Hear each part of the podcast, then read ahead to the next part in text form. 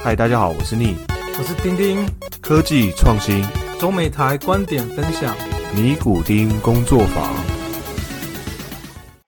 Hello，大家欢迎大家回来 Knitting Workshop 尼古丁工作坊，我是主持人丁丁，我是主持人 Neil，欢迎大家回来。我是我是受访者 Kyle。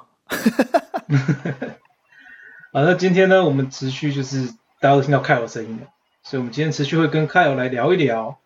啊，包含说他除了 consulting 之外，对未来的职业有什么想法？还有现在已经有在做什么样其他的 side project 这样子。好的，看好那我们其实在上海待过大概一一起在上海待过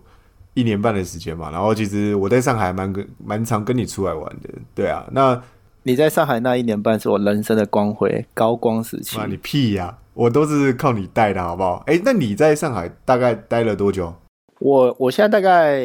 我是一八年搬来上海的，所以 technically 我应该是三年，但是我中间有大概十个月在因为疫情的关系我在台湾，所以就大概两年。那这两年因为你生活过 L A 嘛，然后台北啊、上海啊，那你觉得在上海的生活是怎么样的？稍微比较一下。我我个人是蛮蛮喜欢上海的啦。那对我来说，呃，上海其实就是一个另一个国际。性的大城市嘛，那那其实该有的或是生活的节奏形态都跟啊国外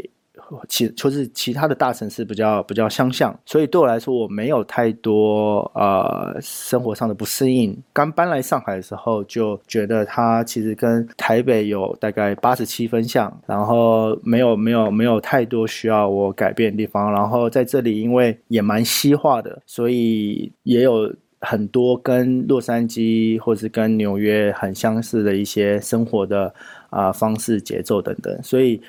所以我个人是很喜欢在上海的生活啦。会相对于台北来讲话，会更国际化一点。然后我也可以基本上可以在这里遇到任嗯每就是地球上任何一个角落来的人，然后都可以可以很很开心的跟他们做朋友啊等等。而且在这边有一个。相对来讲更舒服的地方是啊，你可能在国外的城市，你毕竟还是算是 minority 嘛，因为你还是亚洲人，你还是尤其是台湾来的，你可能更更 minority。然后在这里相对的，毕竟还是亚洲人占多数，所以你在这里跟外国人的交流，或者或者是是跟跟大陆人之间的交流，你反倒会觉得更 easy 一点，因为他们更 respectful 一点，所以你会觉得好像呃生活起来会更更轻松一点。此外的话。上海虽然呃物价蛮贵的，那房价什么都蛮贵，但是他们相对来就是，但是他们的劳工的薪资相对来讲还是低的，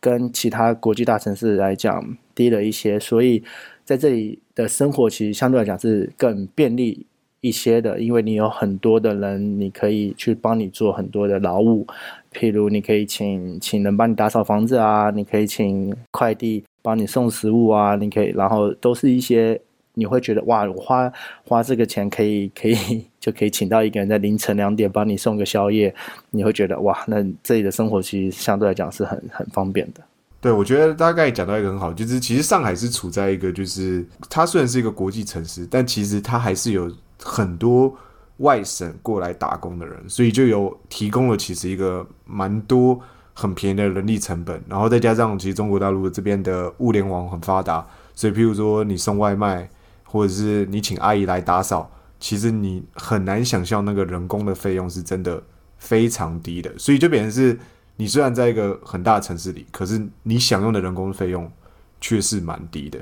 然后你刚才也讲到了，就是说其实这边你可以遇到很多个国人，然后其实。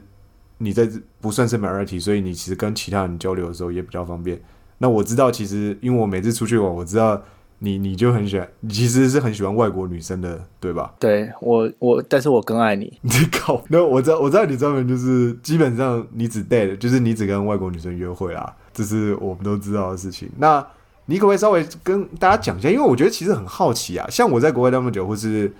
在上海也待了一年，但我从来没有跟外国女生交往过。然后我也不知道，就是怎么样的方式跟外国女生相处是可以的。你可不可以稍微经验分享一下？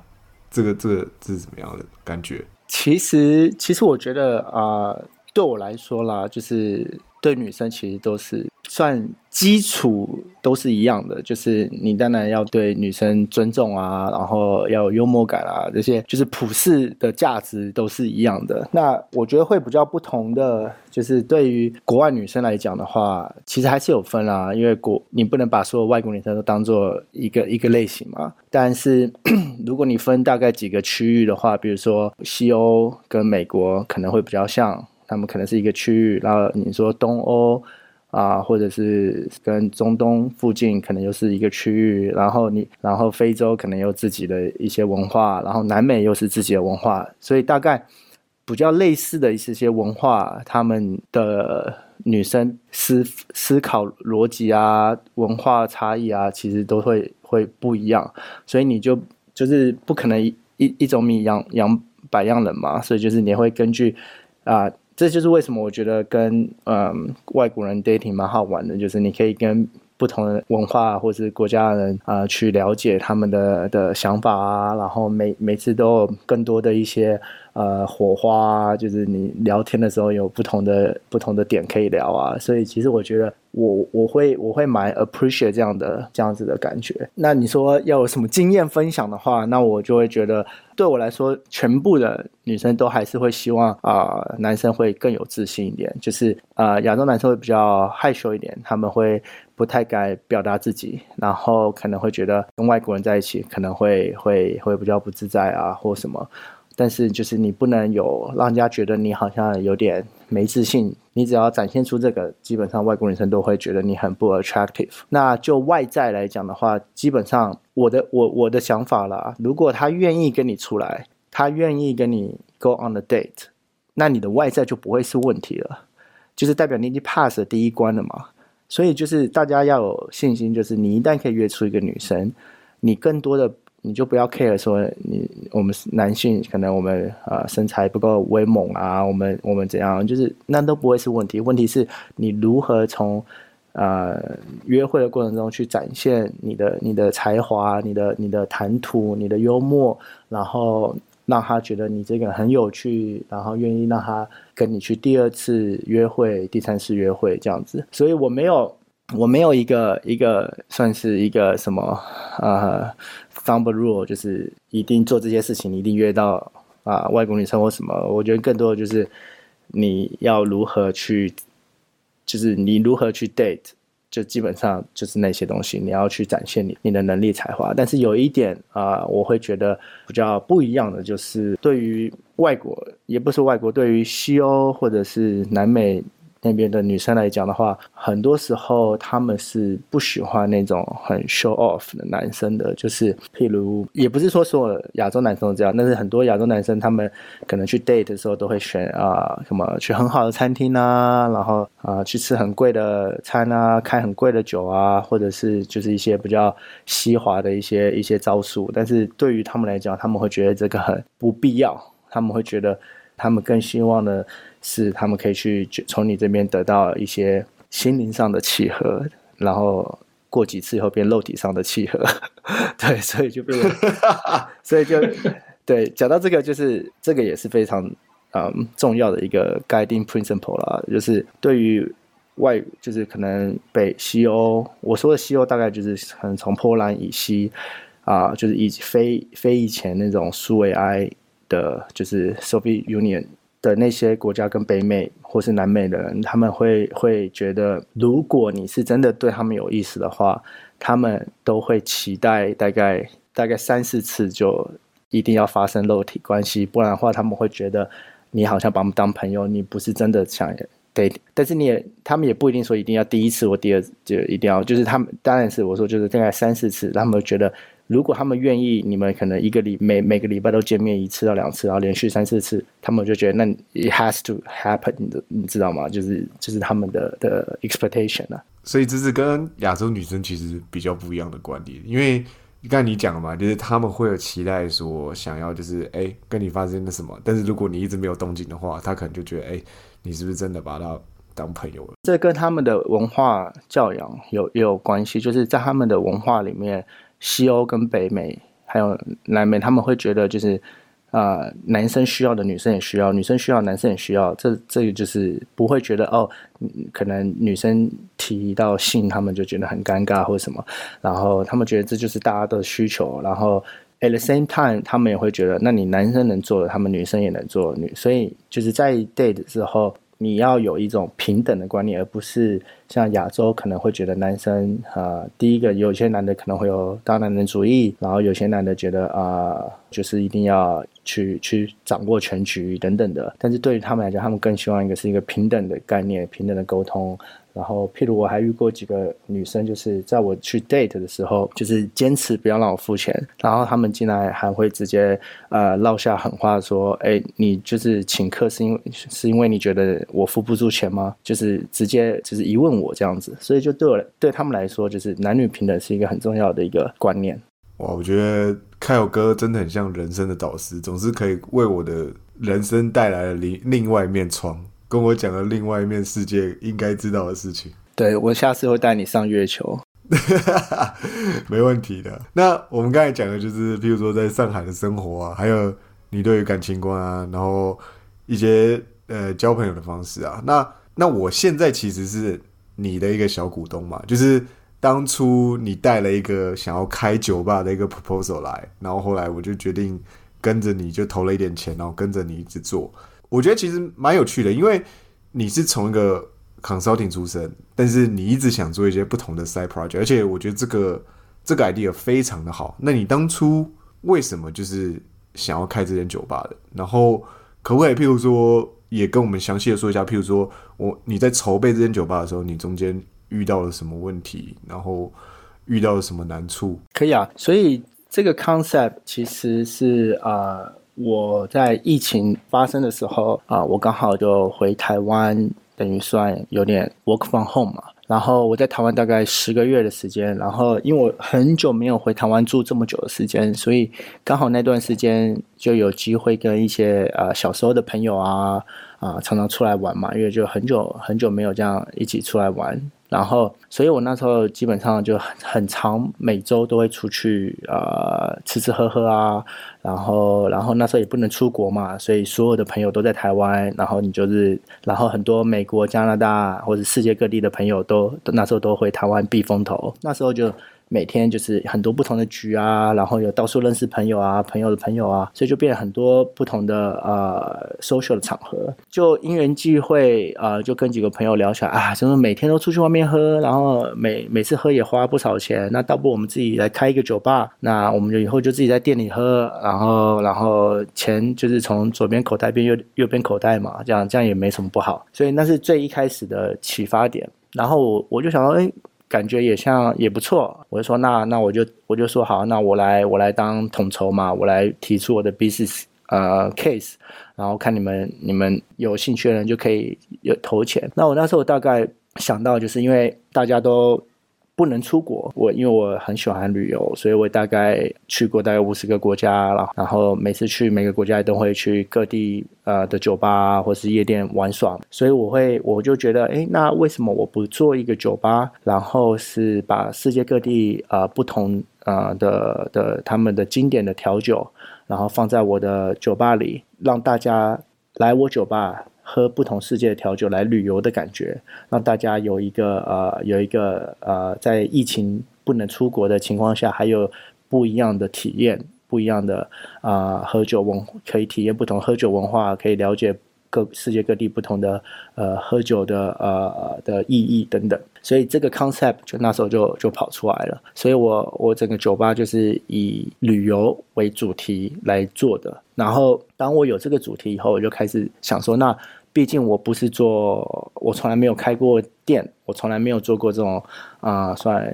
FMB 的这些事情。那我想说，那我嗯我的我的行销啊，我的这些一定一定不会好嘛，因为我就是门外汉一个。那我又不想要烧太多的钱，因为我那时候做一些。呃，market research，大家都讲，你一家店啊，餐厅如果要要开始盈利啊，至少都要半年后啊，酒吧可能要更久，因为你要慢慢培养客人嘛，你要你不可能一开你就是你第一家店就是大家都会来嘛，所以我那时候想，那我要如何用什么样的的方法去减短我亏损的时间。那我那时候想说，我就是尽量从啊、人脉开始下手，如何呃把一些爱喝酒的朋友，把一些爱出去玩的朋友全部抓进来，当做我的股东。那我我股份可以卖很少，我可以卖零点五股份，我可以买卖一股份，我也可以看你们要买多少我都卖，来聚集越多的呃爱喝酒的朋友越越好。然后我的想法就是，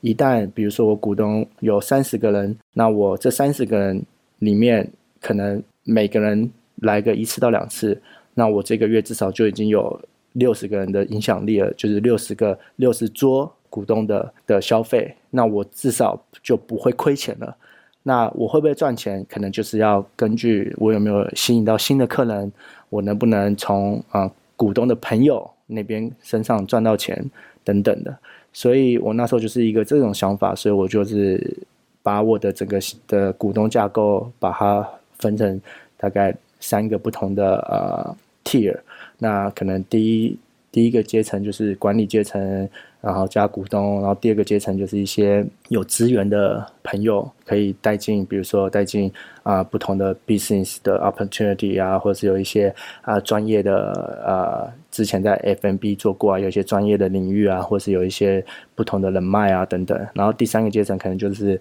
呃纯粹的爱喝酒的朋友，公关股啊，他们可以是朋带券的一起来店里消费的。所以我就大概分了三个阶层，然后每个阶层我设设定一些股东的人数跟目标，然后最后啊、我就凑凑到全部的呃开店资金，然后运气很好，就是这个 model 真的就是有效。基本上我们从开店到现在啊、从第一个月开店就赚钱，然后基本上每个月都是赚钱。我们现在已经开了大概四个多月吧，四五个月。那我们现在就是变成我们下一个阶段性，这个第一个阶段性的目标已经达成了嘛？那我们下一个阶段性的目标就是我们要如何去拓展我们的新新的客源，然后所以我们现在开始要等于是去做 Phase Two 的计划这样子。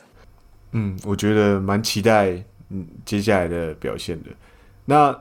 刚刚讲的酒吧这件事情，然后其实我觉得依你的野心来讲，你不你感觉不像是只安于一间酒吧，对吧？所以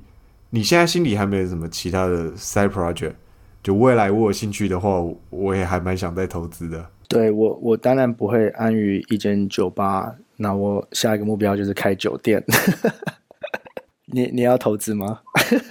我觉得你的名字或商标就用你的头像吧，好吧？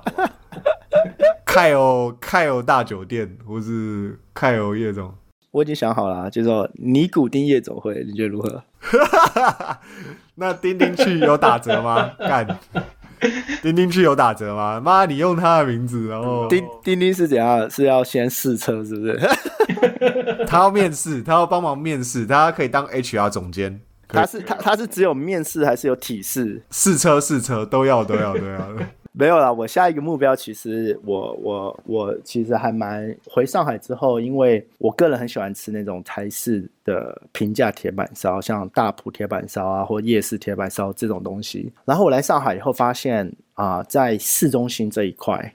没有一家啊、那个台式平价铁板烧，有很多高级的日日式的铁板烧，所以我就觉得这里有一个有一个潜在的的市场在这里，就是我不觉得整个上海市中心这一块，我所谓的市中心大概也有台北市的大概三分之一大吧，竟然一家一家铁板烧都没有，所以我觉得在这里，我不觉得大陆人会吃不惯这个味道，所以我我还蛮好奇为什么在这块地区是没有的，所以我的我我现在就是在做一些 research，然后去了解一下这块市场，然后如果有机会的话，我是希望能在啊、上海这里可以开一些台湾的那些平价铁板烧，然后啊、看看我们先开一家看看试试水温，看这个 business 可以带我到哪里吧，看能不能带我飞上天，在在月球跟跟那个或者在火星跟那个 Elon Musk 相遇这样。我觉得我也蛮喜欢吃台式铁板烧，但上海真的没有这个。而且我在台湾的时候，我其实还用 Uber E 叫了蛮多次的，大埔啊什么的，其实都还蛮好吃的。那那就期待你的 proposal 啊。但是回到你的本业，你的本业是做 consulting，对于你来讲，你的三到五年内的计划，你是怎么规划的？或是你觉得怎样的规划对来讲？因为你你也之前很常跟我提到说，你感觉自己有中年危机。虽然我觉得你没有啦，因为你也算是人生胜利组，但是那你怎么可以跟我稍微分享一下？譬如说，你这个焦虑是从何而来的？然后，那你对自己的期望又是在哪边？你希望未来能做什么？可以啊，其实 其实我会有就是类似中年危机这种想法，是因为当我回上海的时候，我发现我的生活好像变得每天都在工作，但是呢。At the same time，又觉得这份工作带给我的的生活，或是我的带给我的呃的期望，好像又不太 match 我自己对我自己的期许。因为我会觉得我的我的我的人生观还是觉得人不是为了工作而生存嘛，就是就是我们我们是为了生活而工作，对吧？所以所以我会觉得，为什么我等于没有一些。我自己可以去享受做的事情，每天就是一直在在上班下班这种节奏中过生活，就是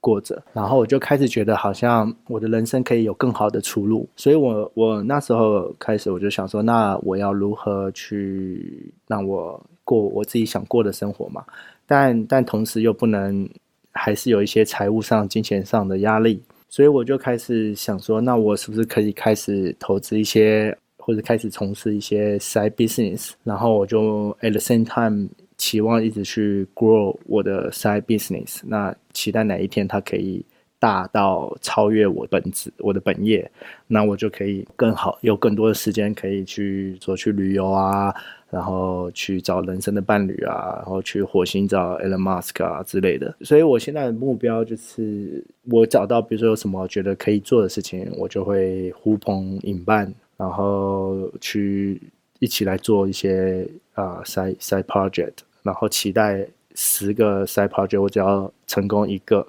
那我就可以财务自由，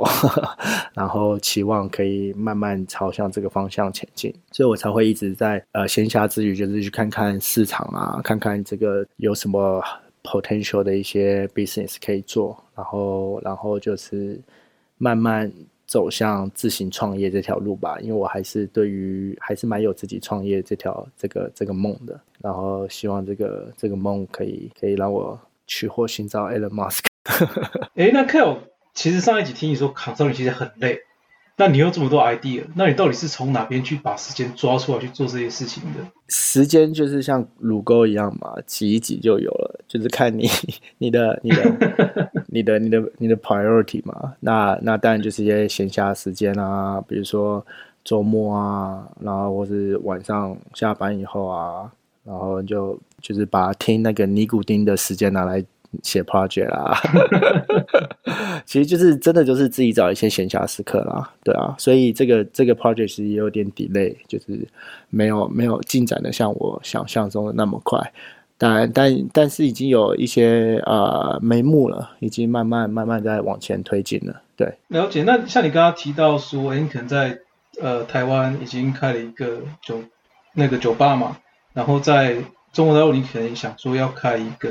铁板烧之类的，那你会因为你以前也有住过美国，你会想要再回来美国开另外一家店吗？有啊，如果美国的话，我那时候其实十十几年前在美国的时候，我就想说，如果美国有美而美的话，我觉得一定 OK。哦，加州这北加州这边现在有了，我在的时候还没有。然后我觉得，如果你开一家美而美，就开在一个 High School 旁边，我跟你讲，那个那个那个 Q 一定从那个你那个美而美的门口一路排到那个火星。真的，我觉得你已经 miss 掉这个机会了。现在北加州的美而美一个三明治卖的是六块美金，真的假的？我那时候想说卖六十块，因为我觉得六十块有人买。你说六十块台币嘛，对不对？六十块美金，然 后六十块美金怎么可能三明治？哎，哎，可可是是美而美的三明治哎，但是六块美金还是塞爆了，就是你你要去那种。预购才预购得到啊！对啊，对啊，所以我就觉得其实这个市场也是都是有的，就是看有没有有没有人愿意去做这个尝试。呃，那你看，你像美国、台湾、中国，既然你都有 idea 想要想要去做一些副业，那你也在这这三个地方工作过，那你可不可以跟大家讲一下，说在这三个地方到底工作上、环境上有什么大的大的差异？因为可能。很多人要么是在台湾跟美国，要么是台湾跟中国大陆，并没有这三个地方都去工作过。这样工作就是工作嘛。那那对于所有的要求，其实你都是要去满足这个这个工作的的要求。所以工作 wise 我不觉得有太大的差别，但是更多的是大家对于工作跟生活的的 priority 的差别。我如果有一条线的话，那我会觉得中国跟美国就是在两端。台湾就在中间，对于生活跟工作的一些平衡的差别。在美国，我会觉得大家会觉得生活是很重要的，就是你如果百分之百时间都用来工作，你是你是不对的。然后你的基本上，你的老板很少会在周末或是下班时间给你发 email。然后，然后大家都会很 respect 你你的你的 personal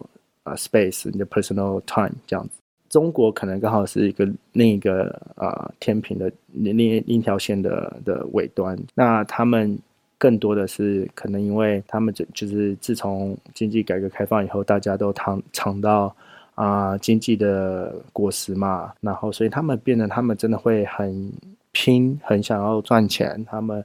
会觉得嗯。赚钱才有才有未来，才会有安全感。所以整个人整个让我觉得，就是整个整个社会都很都是非常 promote 努力工作赚大钱这种想法。我会觉得他们可能还没有了解到体验生活这部分。当然慢慢慢慢有改变，当然慢慢慢慢他们随着经济的发展、的社会的发展或者人民的想法的变变化等等，他们慢慢慢慢朝向就是。享受自享受生活这方面，但是更多的他们还会觉得赚钱是最重要的的，除了没有钱什么都没有，就这种这种感觉。台湾我觉得刚好就在中间，大家会想赚钱，每个人都有想赚大钱的心，但是都又要在不影响自己生活快乐、生活啊愉快、有些娱乐的情况下赚大钱，所以就变成就是这三种。不同的的想法都是会影响到你去工作的时间啊，工作的态度等等，所以我就觉得都没有没有对或错，只是就是对于你们对大家自己对于人人生的追求嘛。那我当初在美国，我我因为我那时候是在我最年轻的时候，大概是二十二十到三十出头左右，都是在美国工作嘛，所以那时候刚好是我觉得最有精力、最想拼。最想赚大钱的时候，然后刚好在美国最 chill、最呃 lay back 的工作环境，我说我那时候常常会觉得，哎，怎么怎么感觉好像不够不够竞争、不够努力的这种感觉。然后我那时候来到上海以后。我现在刚好是快接近四十岁嘛，就就开始有点觉得啊，要享受人生，要要不想要每天工作这么多的时候，然后反倒在是我最忙的时候，是我工作量最大的时候，然后是我压力最大的时候，所以就刚好我可能那个整个进展进程是是颠倒过来的这种感觉，看你人生是想要什么。了解。那像你经历过这么多变动，那下定决定付诸行动，对于这些想要改变。哦，想要改变生活啊的人，你会有什么样的建议？我我我觉得做任何改变之前，就是都可以。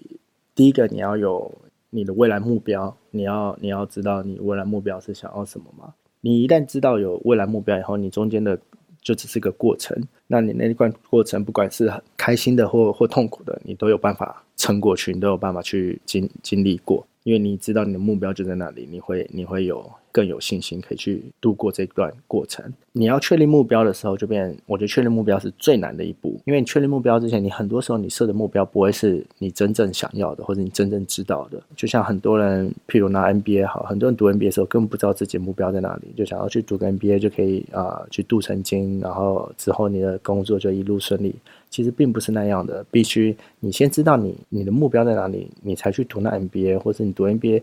是为了做什么事情？你要有一个明确的目标。如何去找到这明确的目标？我觉得更多时候你要去，就是只能去尝试、去体验、去问别人，去知道这件事情到底是是怎么样。譬如很多人可能会想要去做咨询顾问，可是他根本不知道咨询顾问是做什么，他只觉得可能做咨询顾问听起来很很很很厉害啊，然后整个生活可能很光鲜华丽，然后让人家就是觉得，哎，我就想进这个，我就想要让人家看这个光环。可是你进来以后才发现，哇，这个根本不是你擅长的，或者根本不是你想做的事情。你来的到底是为了什么？你也做不久，你也得不到你要的东西，结果你就离职了，然后就换跑道了。那那就代表你一开始的目标就可能就设定错误。所以我会给大家的建议就是，如果大家想要转换跑道，比如说你想要去美国生活，可是你要真的知道在美国生活是什么样子，绝对不是你去美国旅游的那个样子。那个旅游通常都不会带给你真实的生活的情况。所以你如果真的要去美国，你要去了解，你去美国你要去哪一个城市，你要去哪个州，你要去哪个地方都不一样，整个文化差别都不一样。你如果没有做好这样子的准备，你就觉得啊，我就是要改变，我受不了台湾了，我受不了这里了，我要我要换个地方。那你去换哪个地方都不会达到你要的要求，因为你根本不知道你要的是什么。你譬如说，你应该说，OK，我现在就是我不要一个工作超过八小时。然后我要我要我要工作环境是是是轻松的，你说不定不用换地方，你只要换个公司，你就可以达到你要的这个这个结果了。所以更多的是你要如何去去明确你的目标，然后去收集到资料。你就算没办法亲自去体验，比如说你想搬去欧洲，你没办法亲自去体验，但是你至少有在欧洲工作过的人，或者你有在欧洲的朋友，你怎么去了解一下他们工作环境、他们工作法规、他们对于移民的一些要求等等。你你去了解了以后，你才有办法知道哦，我就是想去欧洲，或是我就是想去非洲，才有办法做到这样的决定，然后你才会达到你要的目标。当然，并不代表你做的每个目标都和你都达得到，但是至少我会相对来讲会帮助到你很多。然后也就是说，其实大家在做任何的决定之前，应该先要去了解说，你做这个决定的目标是什么，而且这个目标真的是你想象中的目标，跟实际上的情况是一样的。而不是只是你一厢情愿的目标跟结果，但是当真正达到的时候，发现是另外一个回事，对吧？嗯，没错。好，那我们今天很感谢 Kyle 又来跟我们分享那么多的经验，就是哦，从开一个酒吧，然后包含说他未来想要做什么，然后也给大家一些如果想要改变现在生活的啊环境变化的一些人的一些建议。那我们非常感谢 Kyle。来我们的节目接受我们采访，我们谢谢他，谢谢，谢谢，谢谢尼古丁的热情邀约，然后谢谢尼古丁可以让我在我的履历上面又多一条可以写。非常感谢 Kyle 今天来节目上分享，跟我们分享这么多他的人生经历啊，因为我觉得 Kyle 一直都很像我的人生导师，就是给我在很多方面很多 guidance，而且我在他身上。看到了很多不一样的面相，还有人生思考问题的方向。然后很感谢他今天来上我们节目，帮我们分享，然后也提供给大家一个不同的想法。好，那谢谢大家。好，谢谢大家，我们下次见，拜拜。下次见，拜拜。